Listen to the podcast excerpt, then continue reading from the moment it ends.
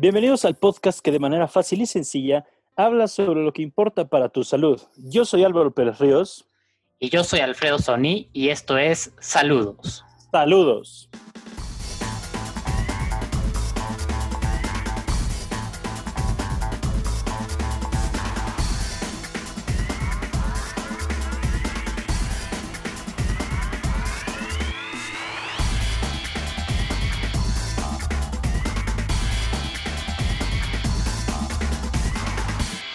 Saludos Álvaro, ¿cómo estás?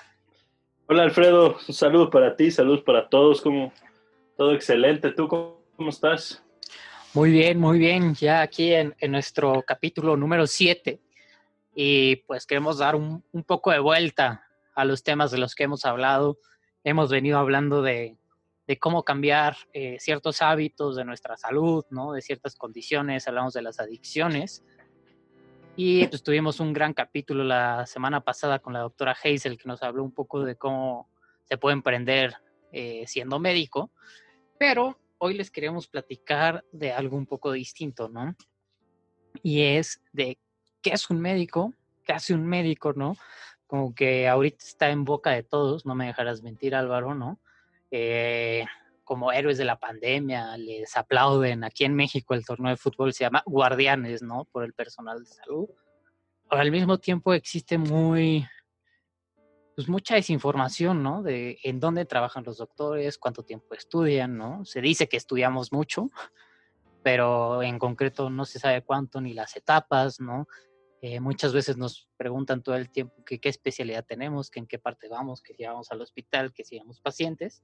Entonces hoy queremos eh, resolver un poco estas dudas, pero antes les quiero hablar un poco de, pues, de la historia, ¿no? De dónde venimos los médicos, que, que, es una de las profesiones más antiguas. Y pues te cedo la palabra, Álvaro. Gracias, gracias, Alfredo. Pues sí, miren, como ya dijo Alfredo, les vamos a platicar, digo, de manera muy rápida, así, sencilla, tampoco esto es clase, no queremos que se aburran, de, para que entiendan un poquito de cómo vienen los médicos, porque si nos vamos al principio, así que al mero principio de la historia de la humanidad, pues hay, ahora sí que datos de que siempre, digo, cabe mencionar y cabe aclarar que la, la medicina ha cambiado de un aspecto como médico mágico allá más como médico científico, porque antes muchos eh, de los que saben o recordarán, pues no existía un médico como tal, eso ya es muchísimo más moderno, la figura del, médico. Antes, pues obviamente existían las figuras del chamán, del brujo, del curandero, este, vaya, incluso hasta del, líder, el sacerdote, que tenían este conocimiento, digamos. Entonces, por eso les digo, nos podemos ir desde el mero, mero principio, eh, incluso en, el, en los periodos del humano primitivo, por ejemplo, ya del neolítico, el paleolítico, pues obviamente el, el hombre tenía ciertas eh, nociones de medicina, pero pues, obviamente sin ningún fundamento o las utilizaba para otras cuestiones, como les decía, carácter más místico, más mágico, religioso. Ahora bien, ya la primera medicina que podríamos denominar eh, formal, digo eso entre comillas, eh, pues es en Mesopotamia, donde se, hay, se han encontrado pruebas de que pues efectivamente eh, los, los, mesopotámicos, o sea, los sumerios, acadios, asirios, babilónicos, pues ya algo más o menos sabían, algo trataban. De hecho, hay este, eh, tablillas de arcilla. Digo, no se ha podido saber como qué es lo que trataban o realmente qué es lo que estaban ellos este, buscando. Pero pues bueno, o sea, incluso son, se podrían considerar como las primeras recetas de medicina para que vean que desde tiempos inmemorables este, los médicos escriben espantoso. sé que ocho mil años después no entendemos absolutamente nada de lo que dicen estas este, tabletas. Pero bueno, el, el punto acá es que, como les decía, sigue siendo algo así como místico, mágico. Entonces, pues obviamente, pues lo relacionan con demonios y con este, eh, fuerzas eh, vamos a llamarle como místicas, que si los dioses y los astros y etcétera, etcétera, etcétera, a lo mejor para enfermedades que pues ni siquiera tenían, vaya, incluso se consideraba hasta como una especie de enfermedad, como el pecado, o sea, si tú si tú o tus familiares eh, cometían algo malo, o sea, probablemente ellos mismos, su propia descendencia, podían presentar estas enfermedades. Entonces era esa cuestión, como les digo, como todavía eh, mezclado con la mística, con lo mágico, con lo sobrenatural. Entonces, bueno. Después, pues tenemos la medicina egipcia, que ya es una medicina un poco avanzada, obviamente es un poco de herencia de la medicina de Mesopotamia. Esa ya, ya va encaminada, digamos, hacia hacia un tratamiento, ya, ya digamos empieza, digo obviamente, no porque quienes hacían este tipo de curaciones, pues obviamente eran los sacerdotes, entonces te digo, no pierde ese, como la parte religiosa. Sin embargo, por ejemplo, el mismo Homero en la Odisea menciona que, el, que Egipto es una tierra fértil que produce muchísimos fármacos y, cada, y donde cada hombre es un médico. Obviamente es un poco de exageración, es una idea como muy romántica, pero vaya, hasta los, los mismos griegos ya sabían de que en, pues en Egipto se practicaba una medicina como un poquito más avanzada, podríamos decir. De hecho, hay muchísimos papiros donde vienen mezcladas recetas médicas. Obviamente no, no vamos a venir como con un medicamento, o sea, no viene para paracetamol 500 miligramos, no, no, pero vaya, vienen así como, por ejemplo, mezcla de hierbas, mezcla de esto y el otro ingredientes, también acompañado como de conjuros o de, de vaya, como de magia, digamos, o sea, fórmulas mágicas. Claro. con eso pensaban que se iban a curar. Entonces. Ahora sí, perdona, nada más para recordarles que, o sea, no es una clase de historia, pero si quieren aprender un poco más, se pueden investigar, por ejemplo, del papiro de Evers. Justamente. Es el que me viene ahorita a la mente. Sí, claro. Y, como dice Álvaro, ¿no? Vienen así. Y pues nada, podemos poner más. Ajá. Sí, claro. Sí, no, el de Evers es el más famoso, pero ahí está el de Rameseum, el de Laun, el de Edwin Smith, o sea, el de Hearst, o sea, de Londres, de Berlín. Hay un montonal, o sea, que les puedo yo platicar horas, horas aquí. Este, o sea, de, hecho hay hasta un papiro que está dedicado a patologías del corazón y todo. No, hay unas cosas impresionantes, pero vaya, es exacto, como, como dijo Alfredo y como les dije al principio, esto no es historia, vaya, no clase de historia, es por muy por encima, así lo que, y que ustedes pueden ver. De hecho, también eh, posteriormente a esto viene la medicina hebrea, que de hecho parte de esto se obtiene del Antiguo Testamento en la Biblia. O sea, de hecho se vienen citadas varias leyes eh, rituales. O sea, por ejemplo, algo que a nosotros a lo mejor en ese momento no pudiéramos entender, pero pues es un avance muy importante, por ejemplo, en epidemiología, en la cuestión del, o del manejo de las enfermedades. Ahorita a lo mejor justamente estamos haciendo lo mismo que los hebreos ya habían planteado este, hace muchísimos años. O sea, por ejemplo, el aislar a personas infectadas, o sea, eso viene descrito en la Biblia, en el, en el libro de Levítico. Este, por ejemplo, eh, digo, obviamente allá el problema de salud pues era la, la lepra, los famosos este, pues, leprosos que los tenían, como no sabían y era una enfermedad altamente contagiosa, pues los tenían separados de la sociedad. Entonces, ese es algo que ahorita, pues obviamente con la pandemia lo hemos visto durísimo, que estamos haciendo pues el distanciamiento social, estamos aislados, los pacientes infectados pues obviamente están separados de la sociedad, es exactamente lo mismo, entonces a lo mejor para ellos era una pues, cuestión también de este, También en el Levítico es donde se describe por primera vez el ciclo menstrual. Correcto, correcto. Con los primeros en identificar bien el puerperio. O sea, esos 40 días se vienen manejando desde esa época, está cañón. Sí, claro, o sea, te digo, y a lo mejor son, son cuestiones que, pues, a lo mejor ahorita se los hacen muy normales, pero en ese momento eran como una cuestión de leyes, o sea, incluso también algo tan, tan tonto, pero por ejemplo, en el libro de los números, en la Biblia igual se menciona algo que a nosotros hasta lógico se nos haría, que es lavarse las manos después de manipular un, un, cadáver. O sea, sí, o sea, preparar el cuerpo de un difunto. O sea, cosas así, te digo, y obviamente, como, como mencionó Alfredo, hay muchísimas leyes que, o sea, incluyen, te digo, profilaxis, o sea, supresión de enfermedades, o sea, incluso también de enfermedades venéreas, o sea, enfermedades de transmisión sexual, cosas que digo, que en ese momento no se tenía ni la más mínima idea a lo mejor del mecanismo, pero pues tenía una vaga idea de, digo, porque es un tema como muy recurrente, pues estaba asociado con las mujeres de la vida galante, o sea, los temas ahí de pues ahora sí que de, la promiscuidad, pues se, se hacía esa relación, como que era la relación de ideas, ah, pues si ellas tienen, pues algo, algo tendrá que ver con su trabajo, ¿qué? Pues a lo mejor ya hay cualquier interpretación que si el pecado, que si el esto, que si el otro, que si este, la misma profesión, qué sé yo, la interpretación que ustedes le quieran dar y que en ese momento le dieron, pero vaya, son cuestiones así. Igual, les digo, en la medicina india también se empieza a manejar, eh, por ejemplo, lo de los baños separados, los hebreos, los indios también lo mencionan, o sea, de que pues, obviamente las necesidades se deben de hacer aislado, no en cualquier lugar así por la vida, ni mucho menos, o sea, como cuestiones de higiene, de salud pública, pues obviamente se, digo, a nosotros esas cuestiones yo se las puedo decir, a ustedes se les hace lo más normal y hasta lo más ilógico del planeta, pero pues es algo como muy, muy entendible en ese momento, digamos que pues, se estaba estableciendo como algo bueno, que era algo o sea, benéfico para, para todos, vaya, o sea. Claro, no, pues hasta el enterrar un cadáver era algo muy del pueblo hebreo, de los israelitas. Incluso en, varios libros se, se, burlan, ¿no? De, de ellos por, por esto, por, por enterrar a sus muertos, ¿no? Que ya vimos que, que sí, o sea, tiene su significado religioso, pero pues también higiénico, ¿no? Que es algo también de lo que pasó si venimos a hoy en día con, con el ébola, ¿no? Hace unos años, que justamente se transmitía por el mal manejo de los cadáveres.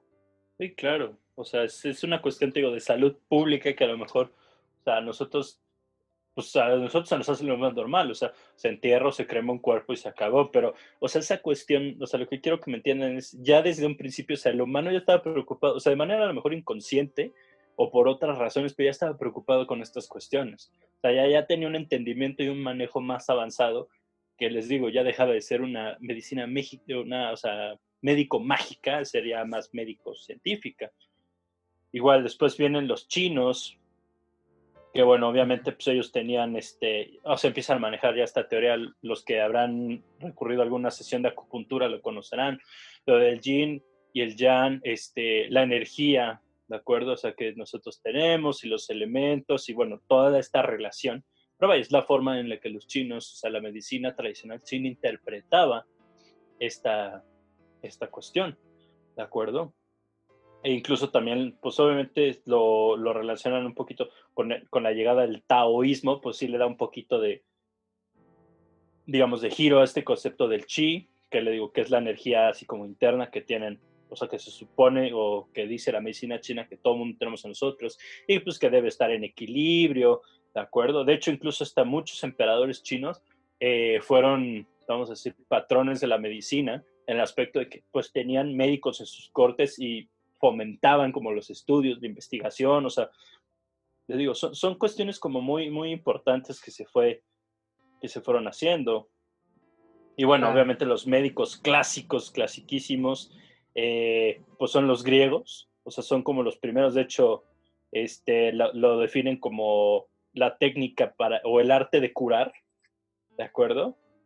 O sea, e, es, este, y de hecho tenían dos tipos de médicos, que eso también me gustaría que nos tratara un poquito la historia, eh, Alfredo, de que son, había médicos para curar, digamos, las enfermedades, y también estaba el cirujano, que es el trabajador de las manos. Entonces ellos como que le daban eh, como que dos valores. O sea, estaba el médico que ahorita nosotros conociéramos como clínico, que son los médicos que de hecho hasta la fecha sigue habiendo. O sea, hay médicos que no operan porque su especialidad eh, pues obviamente no lo requiere o no existe. O existe otro tipo de especialidad que se dedica a operar lo que ellos ven. O sea, un, un ejemplo muy clásico, ahorita me llega a la mente, es el, el, el neurólogo y el neurocirujano. Los dos trabajan, digamos, como en las mismas áreas. Sin embargo, el neurocirujano es quien opera y el neurólogo es un médico totalmente clínico. O sea, él, él, él, no te va a operar. Sin embargo, él también trata esta misma cuestión. Entonces, es, esa cuestión es como muy, muy impresionante. Eh, obviamente, escritos de los, de los griegos hay un montón. De hecho, el médico más famoso y como patrón de la medicina es este Hipócrates.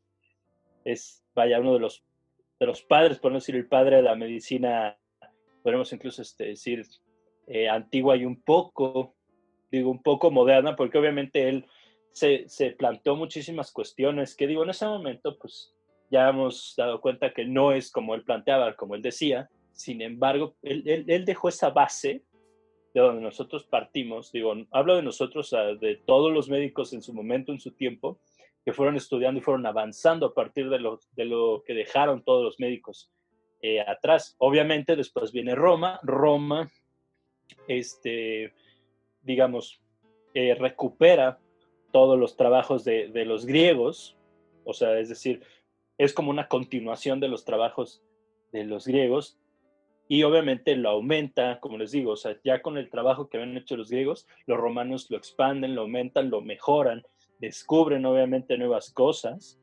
O sea, por ejemplo, hay médicos eh, eh, de, de, la escuela romana, que es la escuela metódica, que son todos basados en los trabajos de Demócrito. Por ejemplo, hay unos médicos que son Temisión de la Odisea o Tésalo de Trales. O sea, son, son médicos que de hecho estudian primero a los griegos y a partir de lo que hacen los griegos o de lo que tenían los griegos, ellos trabajan. Por ejemplo, otro médico, Aulo Cornelio Celso, por ejemplo, este es como muy famoso, o incluso eh, ya cuando Roma se vuelve cristiana, pues surge otra escuela en Roma, la escuela neumática.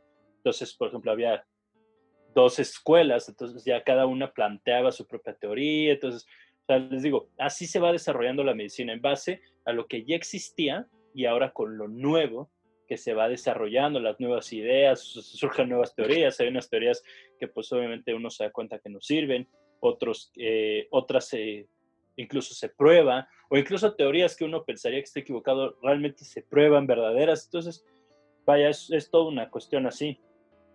Eh, el principal heredero de estas medicinas por localización, por historia, por todo, pues es el imperio bizantino. ¿De acuerdo? ¿Por qué? Porque recuerden que Bizancio era parte primero del imperio romano, pero se encuentra más pegado a Grecia. Entonces tiene como esta influencia de la medicina griega, de la medicina romana, y pues es de los primeros, eh, por no decir el primero, que empieza, digamos, la medicina ya medieval, que sería un poco la medicina, pues podríamos decir moderna, entre comillas, este, de hecho, en Constantinopla pues, se hace un montón de, medicina, eh, digamos, ya más avanzada en, combinación, incluso también se llega a ver, eh, se llega a mezclar, porque obviamente ellos al mismo tiempo, y de hecho no me quiero adelantar porque es un poquito más adelante, se empieza por esta época a desarrollar la medicina este, en el mundo árabe, que ellos también tuvieron como mucha influencia en, pues ahora sí que en el desarrollo de la medicina en la Edad Media. De hecho, me gustaría, Alfredo, que nos sigas contando como un poquito ya más de la medicina como la Edad Media, como esta diferenciación que se empieza a hacer, todo. Claro, claro. Es que es muy raro pensar, o sea, hoy en día vamos a un hospital, vamos a un doctor y vemos más o menos igual a, como decías tú, a un neurólogo a un neurocirujano, ¿no? Sea, están en el mismo lugar, eh, pasan por la misma facultad de medicina, medical school, como lo quieras ver, ya atienden pacientes, ¿no? Y cobran por ello. Pero antes no era así. Antes el médico, que de hecho hay una comparación muy buena, ¿no? El médico, vamos a llamarlo Sherlock Holmes, pues era el que tenía ese estatus, ¿no? Y hasta esa mística, que déjame decirte, Álvaro, que creo que esa mística no se ha, no se ha, no se ha quitado. O sea, hoy en día eh, decimos que la medicina es una ciencia, pero pues ya en la práctica de repente ves doctores que no se han actualizado en muchos años porque no hablamos de que sean malos médicos, pero es muy difícil estar actualizado eh, hoy en día por toda la cantidad de información que sale, pero muchas veces eh, te gana el corazón ¿no? a la hora de tomar decisiones. si es un familiar tuyo, si es un conocido, tal vez eres más precavido, si es un paciente con el que tal vez no tienes tanto apego emocional, te arriesgas más, ¿no? Eh, no me voy a meter en, qué resultados lleva cada uno porque es un tema muy interesante que nos da para toda otra plática. Pero sí es cierto que todavía no se ha logrado esa medicina 100% científica, ¿no? Que es por donde va pues, la medicina basada en evidencias y demás, ¿no? Que, que lo platicaremos otro día. Pero regresando al tema, los cirujanos eran como unos médicos de segunda clase, los veían más como técnicos, incluso a veces eh, ni siquiera como médicos, ¿no? Este, incluso los griegos veían el, el, trabajo de los médicos como asqueroso, como malo, ya sabes, como impuro. no, no te tenías que meter en el cuerpo. Y a lo largo de la historia. Hasta mal, digamos, mal visto. Claro, pero eso no quiere decir que la cirugía no haya existido. Como decía hace rato, esto no es una clase, entonces no voy a entrar en muchos detalles, pero sí destacar, por ejemplo, que en los aztecas eh, ya está documentado que ferulizaban las fracturas de huesos, ¿no? que eso es algo quirúrgico, y hay veces que era tan difícil que incluso les metían una vara de árbol dentro al, al, cuerpo para estabilizar los huesos, como se hace hoy en día, ¿no? Pero pues esto hace 600, 700 años. Que de hecho ahorita que lo pienso suena cercano. Eh, pues en la Edad Media se intentaban arreglar ciertas cosas, ¿no? Eh, por medio de cirugía se sacaban cosas del cuerpo, eh, fueron avanzando y por ejemplo era muy común cuando no tenían como una solución franca al, a la condición del paciente, pues hacían las famosas sangrías, ¿no? Que era literalmente desangrar al paciente y creían que así salía la enfermedad, ¿no? Es un poco de, no, no voy a decir la ignorancia, pero lo que se creía en esa época, ¿no? Eh, Al-Bulkasi, que era un un árabe, como ya hablamos, ¿no? Que los árabes eran este pues, pioneros, ¿no? En mucha en muchos tratamientos médicos. Él empezó a cerrar heridas, ¿no? Que es famoso con, con hormigas, ¿no? Que afrontaba la, la herida y ponía la mordida de las heridas para que cicatrizaran. Después empezaron a echarle miel, eh, agua, los famosos fomentos hoy en día, pues tienen su origen ahí, ¿no? y ahí es el, están documentados en el código de Avicena. Que les digo, todos les vamos a compartir para los que tengan más curiosidad.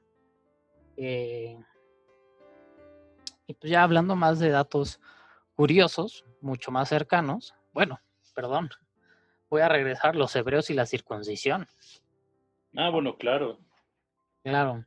Eh, de hecho, la cirugía, este es como fun fact no oficial, de las cirugías más antiguas que se tienen documentadas está en la Biblia, en el libro de Tobit o Tobías, en el que se cuenta de, de que Tobit queda, queda ciego por...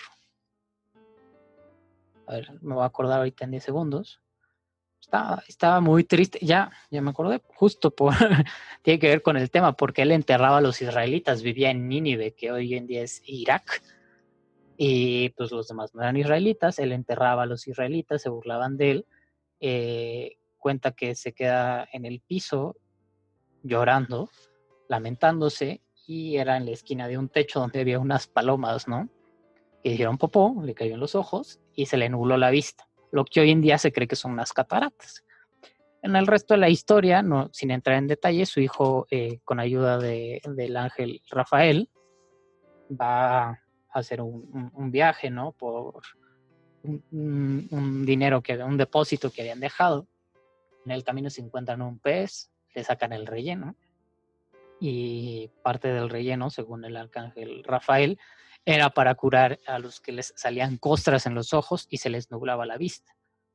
Eh, como dirían, fast forward, regresan con Tobit y el ángel le cura la, la, la, la obnulación de la vista, ¿no? Como estaba nublado. Se dice que esa es la cirugía más antigua documentada, ¿no? De cataratas. Y así como esta, hay muchas historias de trépanos. Eh, un trépano es cuando le hacen un hoyo a la cabeza para liberar la presión. Eh, cirugías abdominales, ahí como haciendo experimentos. Y pues obviamente ya a partir del renacimiento, pues tenemos más documentación, ¿no? Como por ejemplo, eh, a la reina Carolina, hay una historia de cuando tenía una hernia, ¿no? Lo que parece ser una hernia, y cómo sus, sus cirujanos en Londres pues, se pusieron a experimentar, ¿no?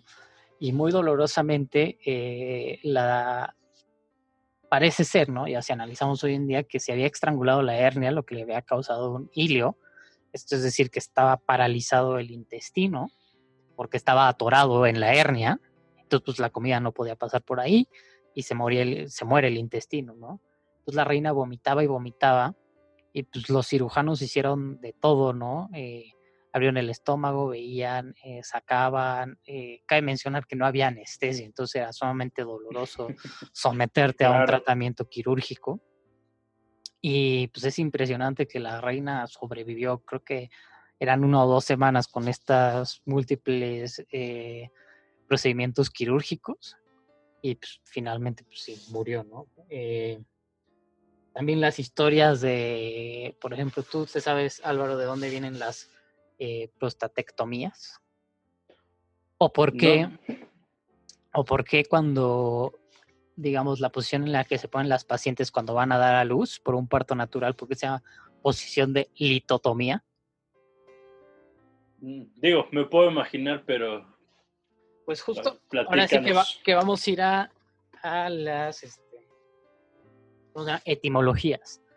Eh, litotomía, lito es una piedra, tomía es corte. Y todo sale de un herrero que tenía, eh,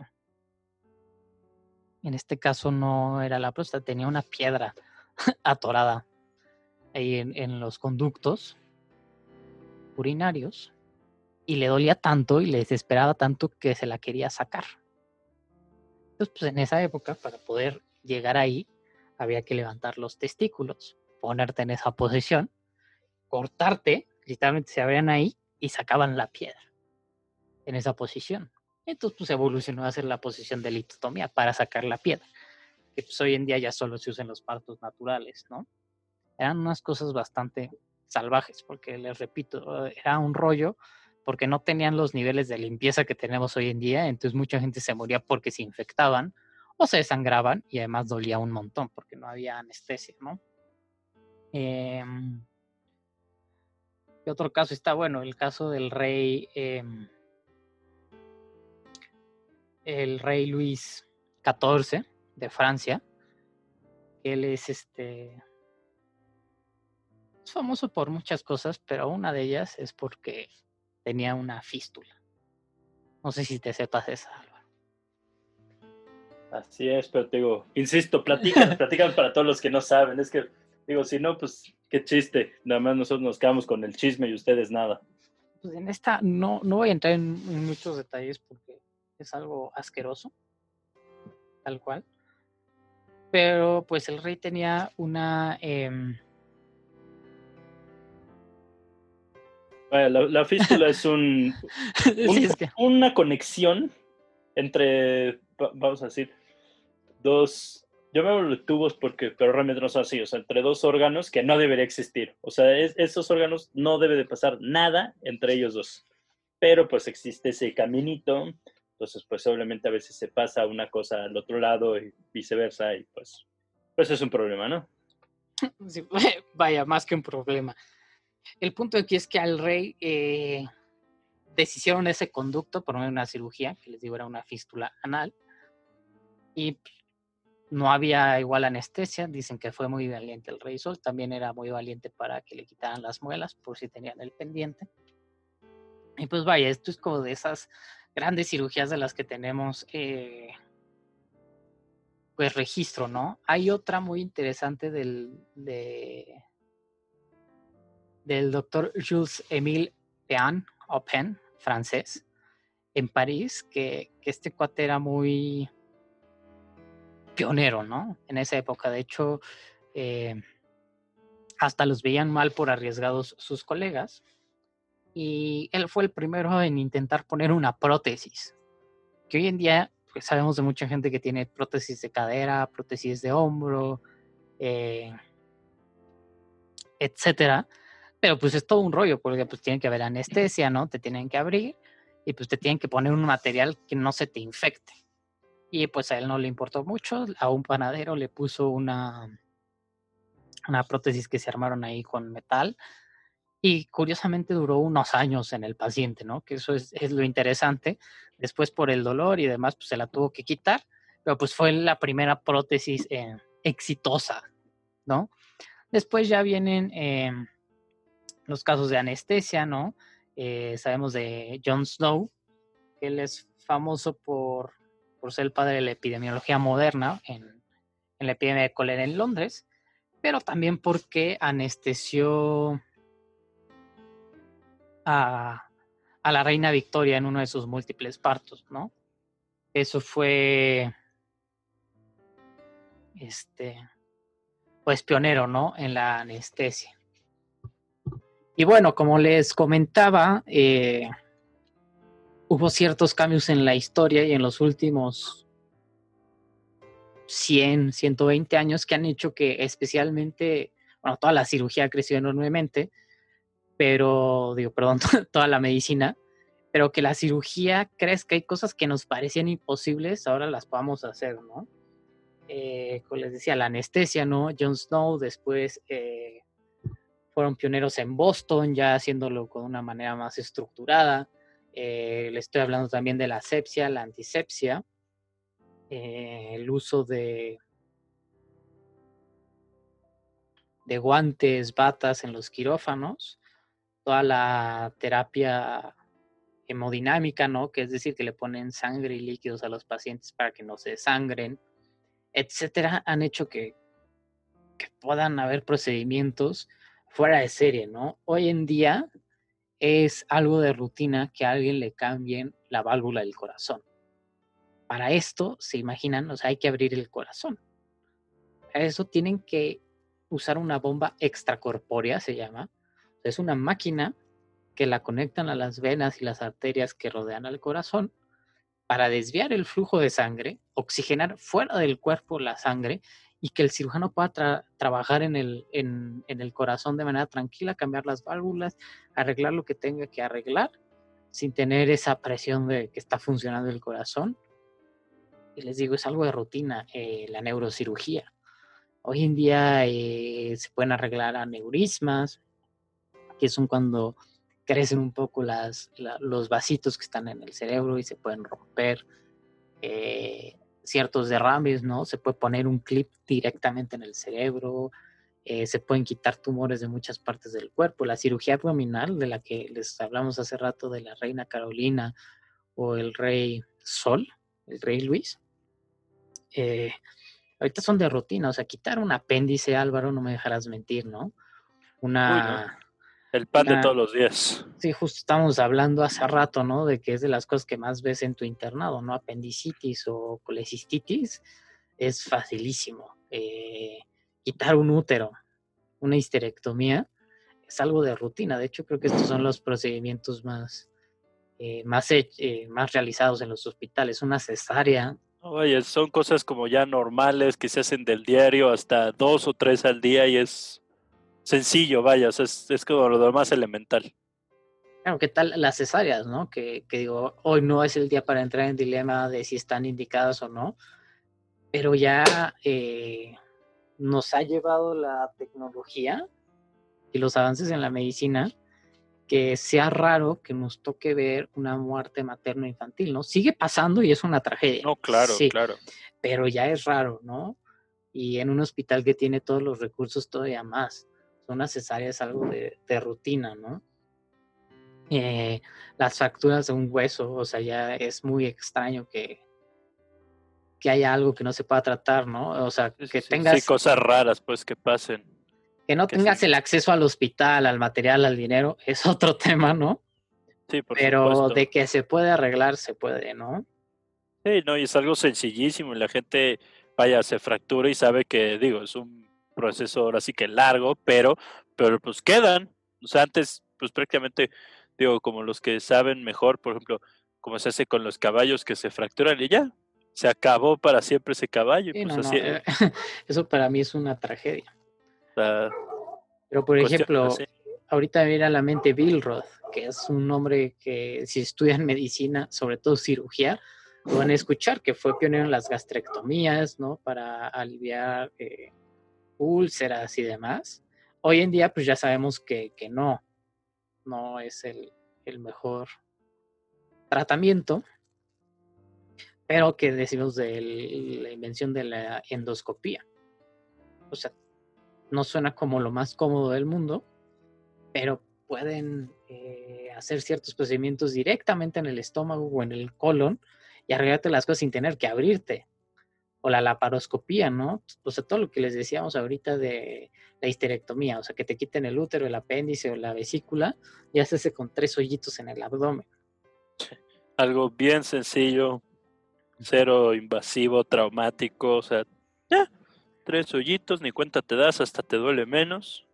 La, la columna vertebral, ¿no? Digo, sigue habiendo muchos casos en los que hay cierta sección que te deja paralítico, pero yo creo justo que, que vamos hacia allá, ¿no? O sea, que, que, en un futuro cercano sí se van a poder quitar todavía más tumores, sobre todo en el cerebro, eh, curar estas fracturas, ¿no?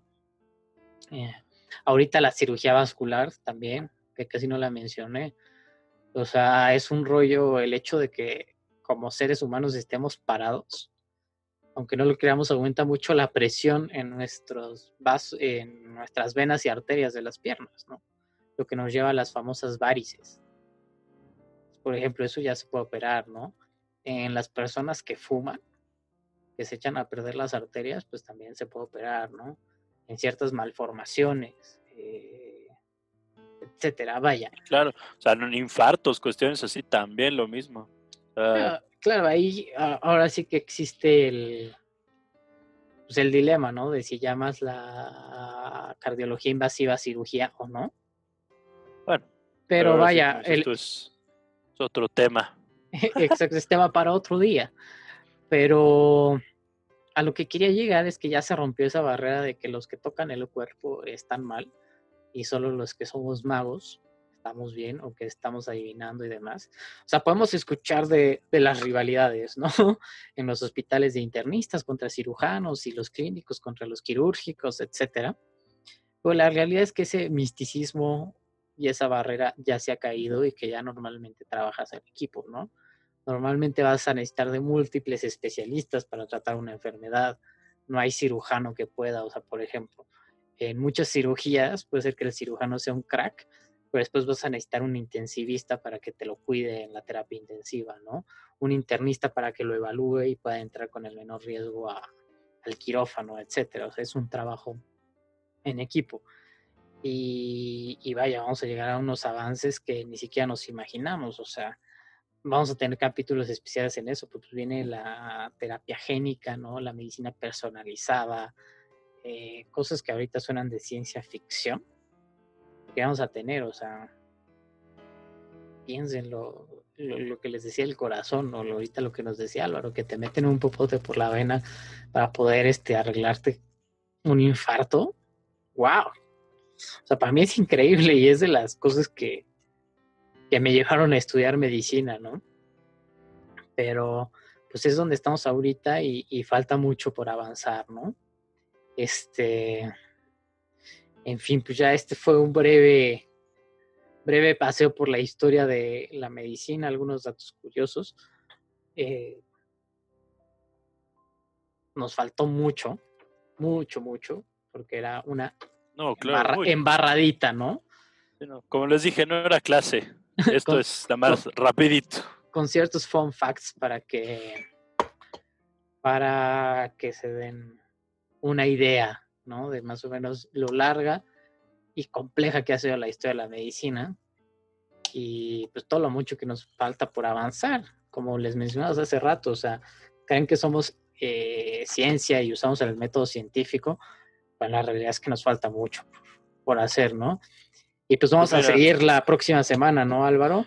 No, claro, y como decías tú, mira, como me dijo el es un maestro, la medicina es la más científica de las artes y de las humanidades y la más humana de las ciencias. Así que estamos ahí en un limbo, como dices tú, ni tan tan, pero tampoco ni acá. Entonces, pues sí. y bueno, y la próxima semana queremos, este, ustedes a lo mejor dirán, bueno, ¿y esto qué? Bueno, que la próxima semana vamos a platicar ya ahora sí de la formación que se lleva al día de hoy de un médico.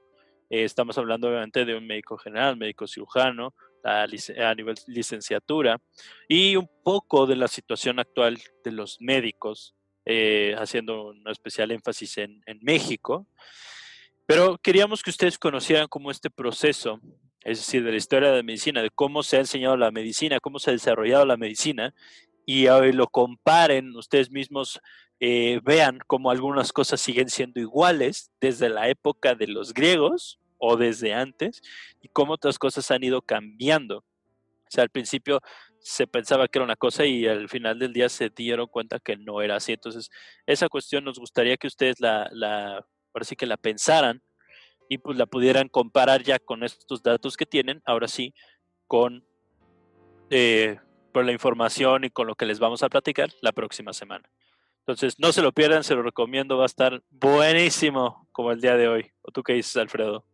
Claro, claro, y también eh, parte de por lo que estamos haciendo esto es para llegar a cómo está la situación de los médicos actualmente. Eh, como decía algo, cómo se forman es muy importante, pero sobre todo dónde trabajan y cómo lo hacen. Y pues digamos que ampliar, ¿no? Todo el spotlight que hay ahorita sobre los médicos y el personal de salud. Pues ampliarlo y que de verdad se entienda qué es lo que hay detrás, ¿no? Y que esto va más allá de, aplaudir en los balcones, aplaudir en la tarde, en las afuera de los hospitales o regalarle cosas al personal de salud, ¿no? como para que tengan el concepto de dónde están, cómo trabajan y pues ver por dónde pues cada quien puede poner un granito de su parte, ¿no? Sí, claro.